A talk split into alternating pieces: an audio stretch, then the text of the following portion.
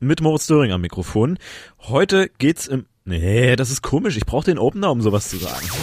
Mephisto 97.6. Radio für Kopfhörer. Mit Moritz Döring am Mikrofon. Heute geht's im Podcast um Alleinerziehende. Die treffen im Alltag auf viele Hürden, zum Beispiel jetzt während Corona. Da haben es Alleinerziehende sehr schwer, Arbeit und Familie unter einen Hut zu bekommen. Wir haben mit einem Verein gesprochen, der sich für Alleinerziehende einsetzt. Wenn man in Leipzig die Kali runterfährt, dann fährt man irgendwann auch an der Arndtstraße vorbei. Benannt ist diese Straße nach dem Schriftsteller und Historiker Ernst Moritz Arndt. Und über die Person und den Namen der Straße, da wurde schon viel diskutiert. Im Februar wurde deshalb die Umbenennung der Arndtstraße in die Hannah-Arendt-Straße beschlossen. Gar nicht mal so unähnlich eigentlich.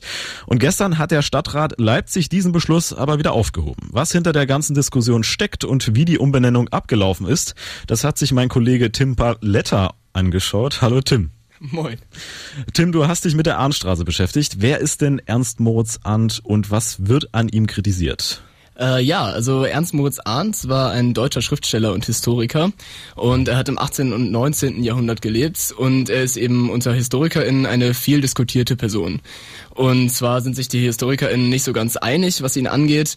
Und zwar sagen viele, äh, er sei Nationalist und Antisemit gewesen, was man eben an seinen Schriften von damals deutlich erkennen könne. Aber andere bezeichnen ihn wiederum als demokratischen Vordenker und wollen, dass seine Aussagen, die eben kritisiert werden, im historischen Kontext betrachtet werden. So zum Beispiel die Leipziger CDU. Darüber, ob die Arnstraße in Leipzig umbenannt werden soll, gab es dementsprechend eine rege Diskussion und das nicht nur in der Politik. Wer hat denn die Diskussion wieder aufgebracht und wie lief dann die Entscheidungsfindung ab? Also im Oktober 2019 gab es erst eine, eine, erst eine Petition, die die Umbenennung eben gefordert hat. Ein Stadtrat der Partei Die Partei hat daraufhin dann die Umbenennung der Arndtstraße in die Hannah-Arendt-Straße gefordert.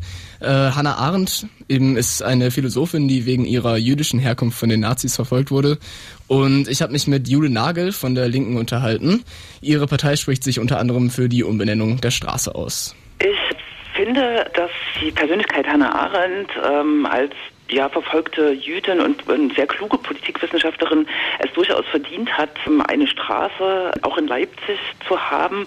Und ich denke, dass vor allem die Kritik äh, an dem bisherigen Namensgeber Ernst Moritz Arndt durchaus berechtigt ist. Tatsächlich hat der Leipziger Stadtrat dann im Februar diesen Jahres die Umbenennung beschlossen. Der neue Straßenname, der war also schon entschieden. Warum wurde der Beschluss jetzt wieder gekippt? Naja, also ein großer Kritikpunkt daran war eben, dass die BewohnerInnen der Arnstraße bei der ganzen Entscheidungsfindung eigentlich komplett übergangen wurden. Äh, es gab unter anderem eine Gegenpetition der BürgerInnen und die Stadträtin der CDU, Sikon Seidel, bezeichnete den Beschluss im Februar als Hauruck-Aktion.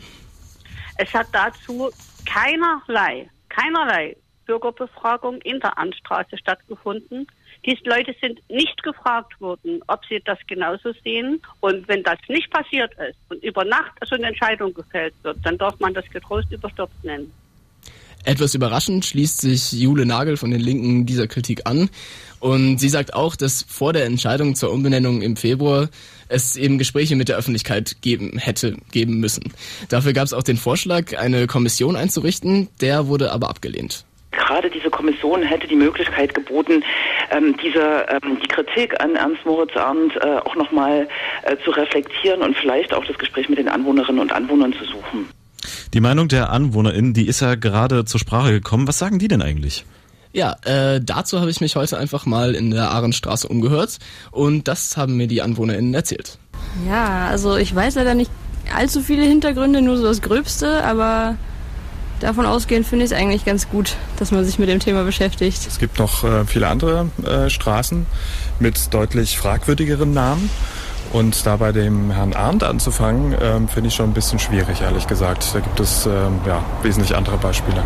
Also ich finde einfach, man sollte den Straßennamen beibehalten, weil eben alle Straßen hier nach solchen Persönlichkeiten heißen. Ja, und vor dem Hintergrund, ja, ja, wollen wir das natürlich nicht so gerne. Insgesamt also ein gemischtes Stimmbild zur Umbenennung der Arnstraße in der Südvorstadt. Mein Kollege Tim Pavletta war das. Danke dir, Tim. Danke dir. Im Norden Leipzig sitzt der Verein SCHIA. Das steht für Selbstbestimmte Handlungsstrategien und Initiativen für Alleinerziehende.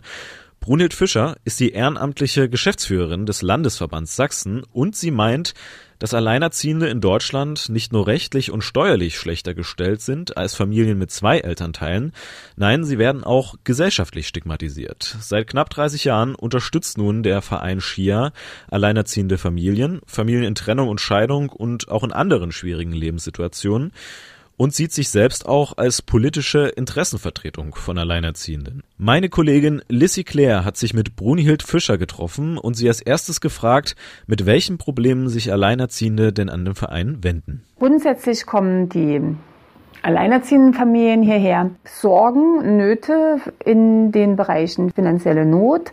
Dann gibt es eben auch dadurch eben die eine oder andere Verschuldung oder eben dass Jobcenter, Arbeitsämter oder so weiter die Leistungen kürzen, dass kein Unterhalt gezahlt wird oder nur sehr wenig. Also alle diese Dinge, die bei Trennung und Scheidung auftreten, aber natürlich vor allen Dingen dann auch im Nachgang eben im Leben einer alleinerziehenden Familie ja eine große Rolle spielen. Wir haben aber auch ganz viele Probleme bezüglich Bildung und Teilhabe, was auch ein ganz, ganz großes Problem war jetzt im Rahmen von Corona, die Schulschließungen. Und äh, unser Verband hat es also trotz mehrmaligen Anschreiben des Ministerpräsidenten nicht geschafft, für die Alleinerziehenden die Kindernotbetreuung zu öffnen. Den Verein gibt es mittlerweile fast 30 Jahre. Würden Sie sagen, es gab einen Wandel sowohl in der politischen Beachtung, aber auch in der gesellschaftlichen Sensibilität, was das Thema angeht? Also sehen Sie da Verbesserungen? Ähm, Schön wär's. Leider kann, kann, ich das, äh, kann ich das so nicht konstatieren. Ähm, Im Gegenzug sogar muss man sagen, dass also in den letzten Jahren also die Behandlung Alleinerziehender immer restriktiver äh, äh, wird. Alle Gesetze, die wie gesagt auch verabschiedet werden, diskriminieren die Situation alleinerziehender Familien. Und da können wir anfangen bei Bildung und Teilhabe. Paket, beim starke Familiengesetz. Wir können aufhören bei Corona-Hilfen, die eben explizit so, wie sie kommuniziert werden und vor allen Dingen auch über die Medien kommuniziert werden, bei den alleinerziehenden Familien überhaupt gar nicht ankommen. Auch bei den Kindern nicht ankommen, so in dem Maße, wie es eigentlich kommuniziert wird. Aber wir haben einen sehr großen Teil äh, alleinerziehender Familien, die in Armut leben, also im AG, äh, ALG 2, SGB 2 Bezug, also quasi, wo dann alle Transferleistungen, die quasi quasi über ein starkes Familiengesetz oder über eine Kindergelderhöhung oder, oder, oder, äh, eigentlich in die Familien äh, gesendet wird, dass diese Transferleistungen ja immer mit dem ALG-2-Bezug wieder verrechnet werden. Und das heißt, dass diese Familie vorher genauso viel hat wie nachher, hingegen andere Familien mehr haben. Können Sie vielleicht ein bisschen erläutern, was die gesellschaftlichen Hintergründe sind. Also warum ist das so, dass Alleinerziehende so geächtet werden? Es ist natürlich definitiv die Frage von Gendergerechtigkeit. Also man muss ganz klar sagen, alleinerziehend ist eine frauenspezifische Lebensweise, auch wenn mittlerweile 10 Prozent, das wird gesagt, 10 äh, Prozent auch ähm, alleinerziehende Väter äh, unterwegs sind. Also wir haben ja auch alleinerziehende Väter. Aber da sind die Kontexte wieder ganz anders. Zum Beispiel kriegen die gesellschaftlich eine ganz andere Achtung, einen riesengroßen Respekt, was du bist alleinerziehender Vater, ne, schon greift die Gesellschaft, die Öffentlichkeit irgendwie mit zu und sagt, ja, also wie schaffst du das? Oder wow, du hast da noch einen Meisterbrief nebenbei gemacht. Ne? Wohingegen bei äh, Frauen ist das eben also wirklich sehr despektierlich in dem Sinne, dass es defizitär gewertet wird, dass die Frau ja schon irgendwie was äh, wahrscheinlich gemacht hat. Na, also wir haben jetzt auch viel mit Gesprächen, mit Beratungsstellen, mit eben anderen Multiplikatorinnen und Multiplikatoren, die eben so im Familienbereich tätig sind, immer wieder auch die Frage gestellt. Ne? Und äh, wir haben dann nicht gefragt, also die Ächtung, wo kommt die her, sondern wir haben eben gefragt, wo kommt der Hass auf Alleinerziehende her. Wieso wird das nicht also als ganz besonders wertvoll geachtet und gerade diese Frauen oder diese Eltern unterstützt und in dem Sinne eben für wertvolle Arbeit auf dem Arbeitsmarkt eben erst recht herangezogen? Ist ja klar, weil ja die strukturellen Rahmenbedingungen, wenn denn mit den Kindern was ist, so sind, dass ich als Elternteil nicht mehr dem Arbeitsmarkt oder oder dem Studium oder sowas mehr flexibel zur Verfügung stehe und nicht mehr eben äh, so genutzt werden kann.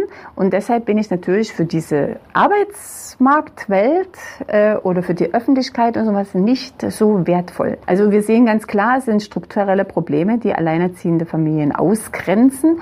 Die Politik ist für die Rahmenbedingungen verantwortlich. Das ist nicht die Einelternfamilie die kann das gar nicht. Sie haben jetzt gerade die strukturellen, die politischen, die gesellschaftlichen Rahmenbedingungen vor allem auch angesprochen und würde mich interessieren, was denn Ihre konkreten Visionen oder auch einfach Forderungen, ganz konkrete Forderungen politisch und Gesellschaft wären. Also man kann es ganz allgemein so sagen. Es ist ja ganz klar, dass wir möchten, dass Alleinerziehende, egal aus welchem Grund, genauso gut leben können wie andere Familien. Die Kinder müssen unabhängig ihrer Eltern gestellt werden, also völlig unabhängig ihrer soziokulturellen Wurzeln, ihrer ökonomischen Hintergründe und so weiter, muss für Kinder eine Daseinsvorsorge gewährleistet sein, und zwar für alle Kinder die ihnen die Möglichkeit gibt, eben wirklich tatsächlich chancengerecht aufwachsen zu können. Kostenfreie Mobilität, kostenfreie Schulbildung, kostenfreie Lernmittel, kostenfreie Gesundheitsvorsorge. Das ist ganz normal. Und da denken wir, würde sich natürlich auch das eine oder andere für die alleinerziehende Familie geben, dass da eben auch Frust rausgeht, Angst vor Alleinerziehenden rausgeht der Hass über Alleinerziehende vielleicht auch ein bisschen aufhört und so weiter. Ne? Dass sich die Erwachsenen dann anders treffen können, weil eben ja für die Kinder gesorgt ist. So hoffen und wünschen wir uns die Zukunft für unsere Kinder. Gesellschaftliche Akzeptanz, politische Gleichberechtigung und eine Zukunft, in der alle Kinder chancengerecht aufwachsen können, unabhängig von der Situation ihrer Eltern, das fordert der Verein SCHIA. Tja, und damit sind wir auch schon wieder durch. Aber keine Sorge, morgen gibt's wieder eine Folge. Bis dahin könnt ihr uns natürlich auch online besuchen auf radiomephisto.de oder auf Social Media auf Facebook, Twitter, Instagram und YouTube. Vielen Dank an alle, die an der Folge beteiligt waren. Ich verabschiede mich, macht's gut und bis zum nächsten Mal. Mephisto 976, Radio für Kopfhörer.